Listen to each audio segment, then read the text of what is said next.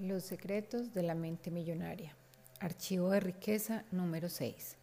La gente rica admira a otra gente rica y próspera. A la gente pobre le molesta la gente rica y próspera. Los pobres miran a menudo el éxito de otros con resentimiento, con celos y con envidia. Las críticas, ¿tienen tanta suerte? o murmuran entre dientes, esos ricos estúpidos. Debes tener presente que si tu visión de la gente rica es mala, de cualquier modo, forma o manera, y quieres ser una buena persona, jamás podrás ser rico. Es imposible. ¿Cómo puede ser algo que desprecias profundamente? Es increíble comprobar el resentimiento e incluso la absoluta rabia que mucha gente alberga hacia los ricos, como si creyesen que esto los hacen pobres. Anda, es que es así, los ricos se han llevado todo el dinero de forma que no queda nada para mí. Por supuesto, este es el perfecto discurso de la víctima. Quiero contarte una anécdota no para quejarme, sino simplemente para relatar una experiencia del mundo real que tuve con este principio. En los viejos tiempos, cuando estaba, digámoslo así, económicamente bloqueado, conducía un verdadero cacharro Nunca tenía problemas en el tráfico para cambiar de carril. Casi todo el mundo me cedía el paso.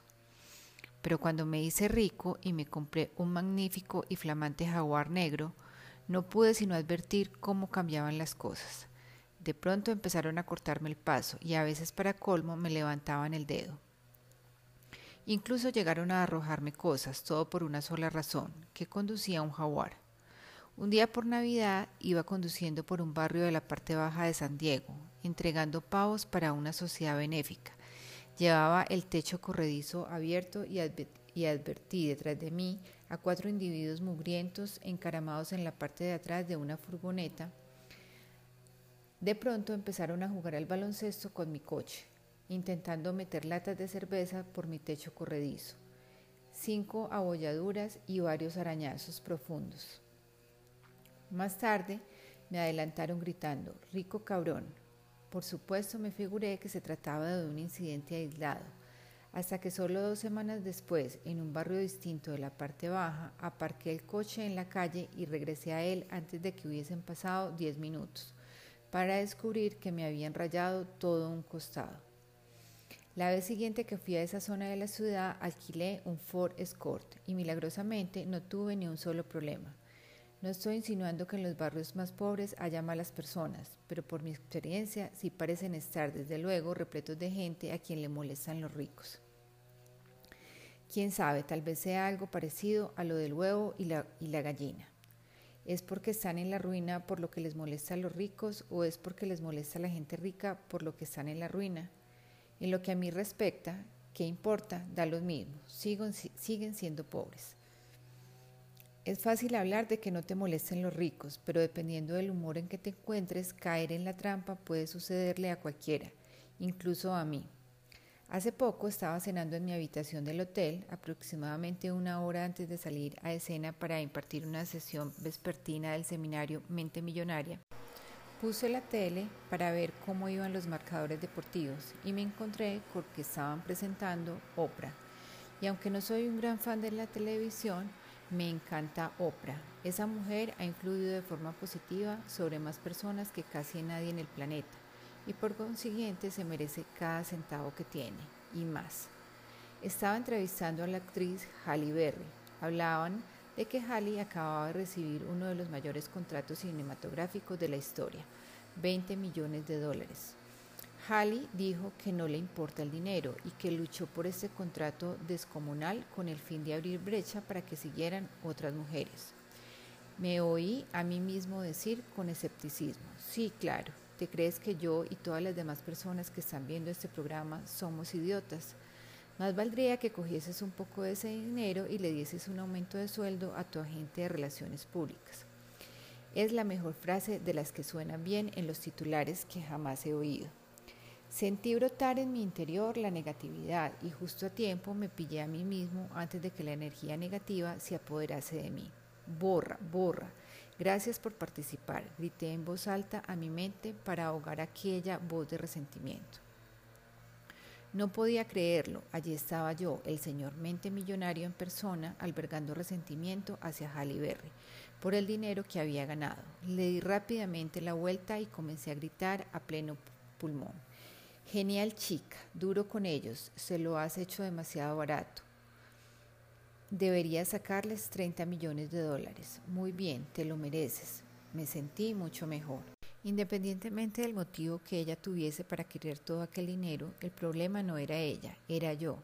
Recuerda, mis opiniones no influyen en la felicidad o en la riqueza de Halley, pero sí en mi felicidad y mi riqueza. Recuerda también que los pensamientos y opiniones al entrar en tu mente no son buenos ni malos, correctos ni incorrectos, pero desde luego al entrar en tu vida pueden influir tanto positiva como negativamente en tu felicidad y en tu prosperidad. En el momento en que sentí aquella energía negativa recorriéndome, se dispararon mis alertas de observación y usando el entrenamiento que me he dado a mí mismo, neutralicé rápidamente la negatividad de mi mente. No tienes por qué ser perfecto para hacerte rico, pero sí es necesario que reconozcas cuando tu forma de pensar no resulta estimulante para ti o para los demás. Después vuelve a centrarte rápidamente en pensamientos más constructivos. Cuanto más estudies este libro, más rápido y fácil será este proceso. Y si asistes al seminario intensivo Mente Millonaria, acelerarás tu progreso de forma espectacular.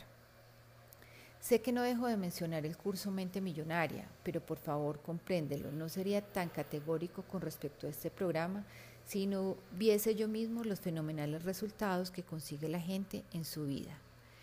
En su extraordinario libro Millonario en un Minuto de mis buenos amigos Mark Victor Hansen y Robert Allen, citan la conmovedora historia de Russell Conwell según es contada en su libro Acres de Diamante, escrito hace ya más de 100 años. Un párrafo del libro Acres de Diamantes. Yo os digo que deberías haceros ricos y que es vuestra obligación haceros ricos. ¿Cuántos de mis piadosos hermanos me dicen, y usted siendo sacerdote cristiano que pasa el tiempo recorriendo el país, arriba y abajo, y aconsejando a los jóvenes que se hagan rico, que ganen dinero?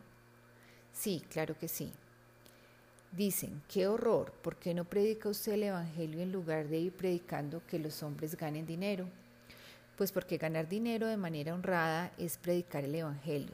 Por eso los hombres que llegan a ser ricos pueden ser los hombres más honrados que encuentres en la comunidad. Y algún joven de los presentes esta noche puede decir, ah, pues a mí me han dicho toda mi vida que si una persona tiene dinero no es nada honrada que tener mucho dinero es deshonroso, mezquino y despreciable. Amigo mío, ese es el motivo de que tú no tengas dinero, el tener esa idea de la gente. Eso es lo que está basada tu fe, es del todo falso. Permíteme que os diga claramente que 98 de cada 100 hombres y mujeres ricos de América son honrados. Por eso son ricos. Por eso se les confía dinero, por eso mantienen grandes empresas y encuentran toda la gente que quieren para trabajar con ellos. Y otro joven dice, a veces oigo hablar de hombres que consiguen millones de dólares de forma deshonesta. Sí, por supuesto, también yo, pero de hecho son casos tan excepcionales que los periódicos hablan de ellos como noticia y lo hacen constantemente hasta que te formas la idea de que todas las demás personas ricas se hicieron ricas con métodos deshonestos. Amigo mío, tú llévame a los barrios de las afueras de Filadelfia y preséntame a los propietarios de las casas que hay en los alrededores de esta gran ciudad. Casas tan hermosas con jardines y flores, esas espléndidas y artísticas casas. Y yo te presentaré a las mejores personas de nuestra ciudad, tanto por su carácter como por su empresa. El hecho de ser propietario de su casa hace más honorable, honrado y puro, auténtico, ahorrador y cuidadoso a quien la posee. Predicamos en contra de la codicia. En el púlpito y empleamos los términos cochino dinero de forma tan extrema que los cristianos se forman la idea de que tener dinero es malo para cualquier hombre. El dinero es poder y deberías ambicionar razonablemente poseerlo Deberías porque podéis hacer un mayor bien con él que sin él. Es con dinero como se imprimieron vuestras Biblias, como se construyen vuestras iglesias, como se envían a vuestros misioneros y cómo se paga a vuestros predicadores. Yo digo pues que deberías tener dinero si podéis llegar a ser ricos honradamente. Es vuestro religioso deber hacerlo.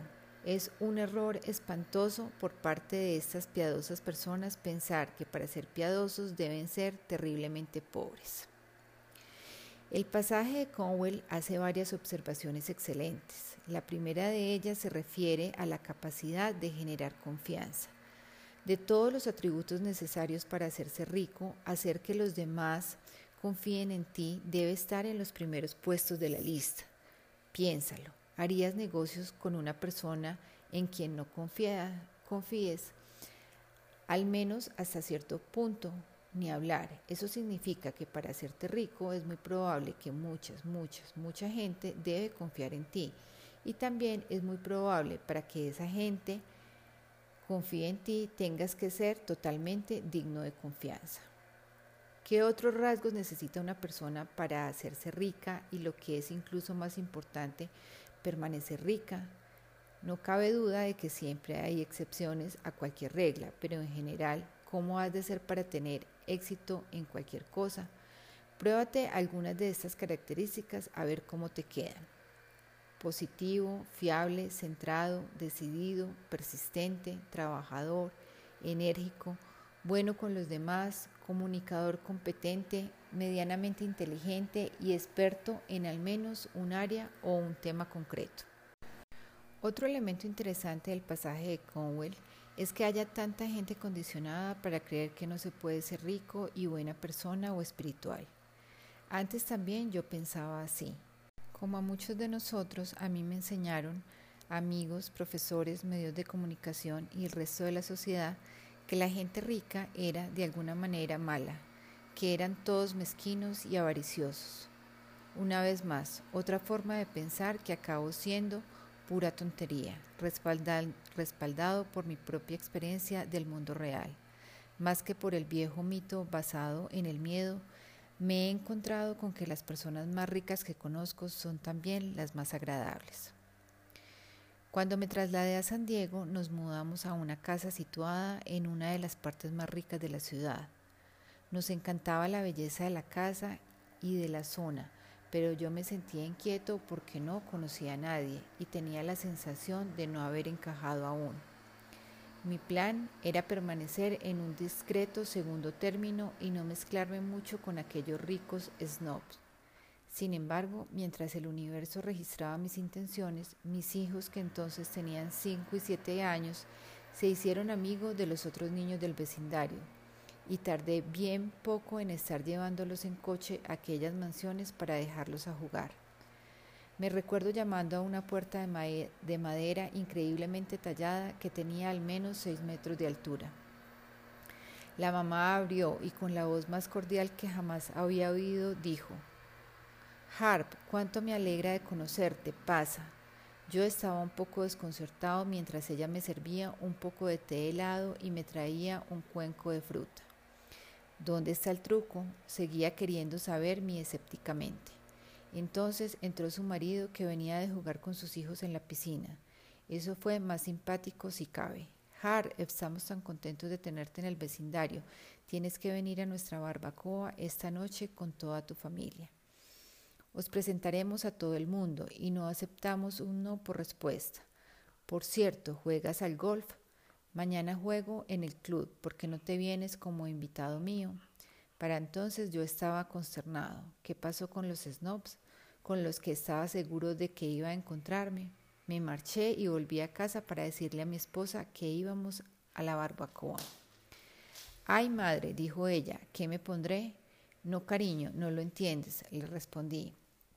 Esta gente es increíblemente agradable y totalmente informal. Tú sé cómo eres. Fuimos a la barbacoa y aquella noche conocimos a algunas de las personas más acogedoras, amables, generosas y encantadoras de nuestra vida. En cierto momento la conversación derivó a una campaña benéfica que estaba encabezando una de las invitadas. Uno tras otro salieron sus talonarios. Yo no podía creerlo, estaba viendo literalmente una cola de gente para dar dinero a aquella mujer. Pero cada cheque venía con trampa. El acuerdo era que habría reciprocidad y que la mujer contribuiría a la organización benéfica en la que estuviese involucrado él o la donante. Exacto, como anillo al dedo. Todas las personas que había allí o bien encabezaban o bien desempeñaban un papel relevante en una obra benéfica. Los amigos que nos habían invitado estaban en varias. De hecho, cada año se proponían como meta ser los que hiciesen la donación más relevante de toda la ciudad al fondo del hospital infantil. No solo daban decenas de miles de dólares ellos mismos, sino que todos los años organizaban una fiesta, cena, que recaudaba cientos de miles más. Después estaba el médico de las venas. También intimamos bastante con su familia. Se encontraba entre los primeros médicos que operaban de varices del mundo e hizo una fortuna. Se movía entre los 5 mil y los 10 mil dólares por cada intervención quirúrgica que practicaba y realizaba cuatro o cinco al día. Y lo, menciono, porque todos los martes eran días gratis en los que operaba a personas de la ciudad que no podía permitirse pagar sumas tan elevadas. Ese día de la semana trabajaba desde las 6 de la mañana hasta las 10 de la noche realizando hasta 10 intervenciones, todas gratuitamente. Además, encabezaba su propia organización, cuya misión consistía en conseguir que otros médicos hiciesen también días gratis para la gente en sus respectivas comunidades. Sobra decir que mi vieja y condicionada creencia de que los ricos eran todos unos snobs mezquinos y avariciosos se disipó a la luz de la realidad. Ahora sé que lo cierto es lo contrario. Según mi experiencia, las personas más ricas que conozco son las más agradables. También son las más generosas. No estoy diciendo que los no ricos no sean agradables ni generosos, pero puedo afirmar con seguridad que la idea de que toda la gente rica es en cierto modo mala no es otra cosa que ignorancia. El hecho es que albergar resentimiento hacia los ricos es una de las formas más seguras de permanecer en la ruina. Somos criaturas de hábito y para vencer este o cualquier otro hábito necesitamos practicar, en lugar de albergar resentimiento hacia la gente rica. Quiero que practiques el sentir admiración por ellos, quiero que practiques la bendición para con la gente rica y quiero que practiques el amor hacia la gente rica. De ese modo, inconscientemente sabes que cuando te vuelvas rico, otras personas te admirarán, te bendecirán y te amarán, en lugar de maldecirte con el mismo resentimiento que ahora tú pudieses albergar hacia ellos. Una de las filosofías por las que me rijo en mi vida proviene de la antigua sabiduría Huna, las enseñanzas originarias de los ancianos de Hawái. Dice así, bendice aquello que quieras. Si ves a una persona con una hermosa casa, bendice a esa persona y bendice esa casa. Si ves a una persona con un bonito coche, bendice a esa persona y bendice ese coche. Si ves a una persona con una familia encantadora, bendice a esa persona y bendice a esa familia.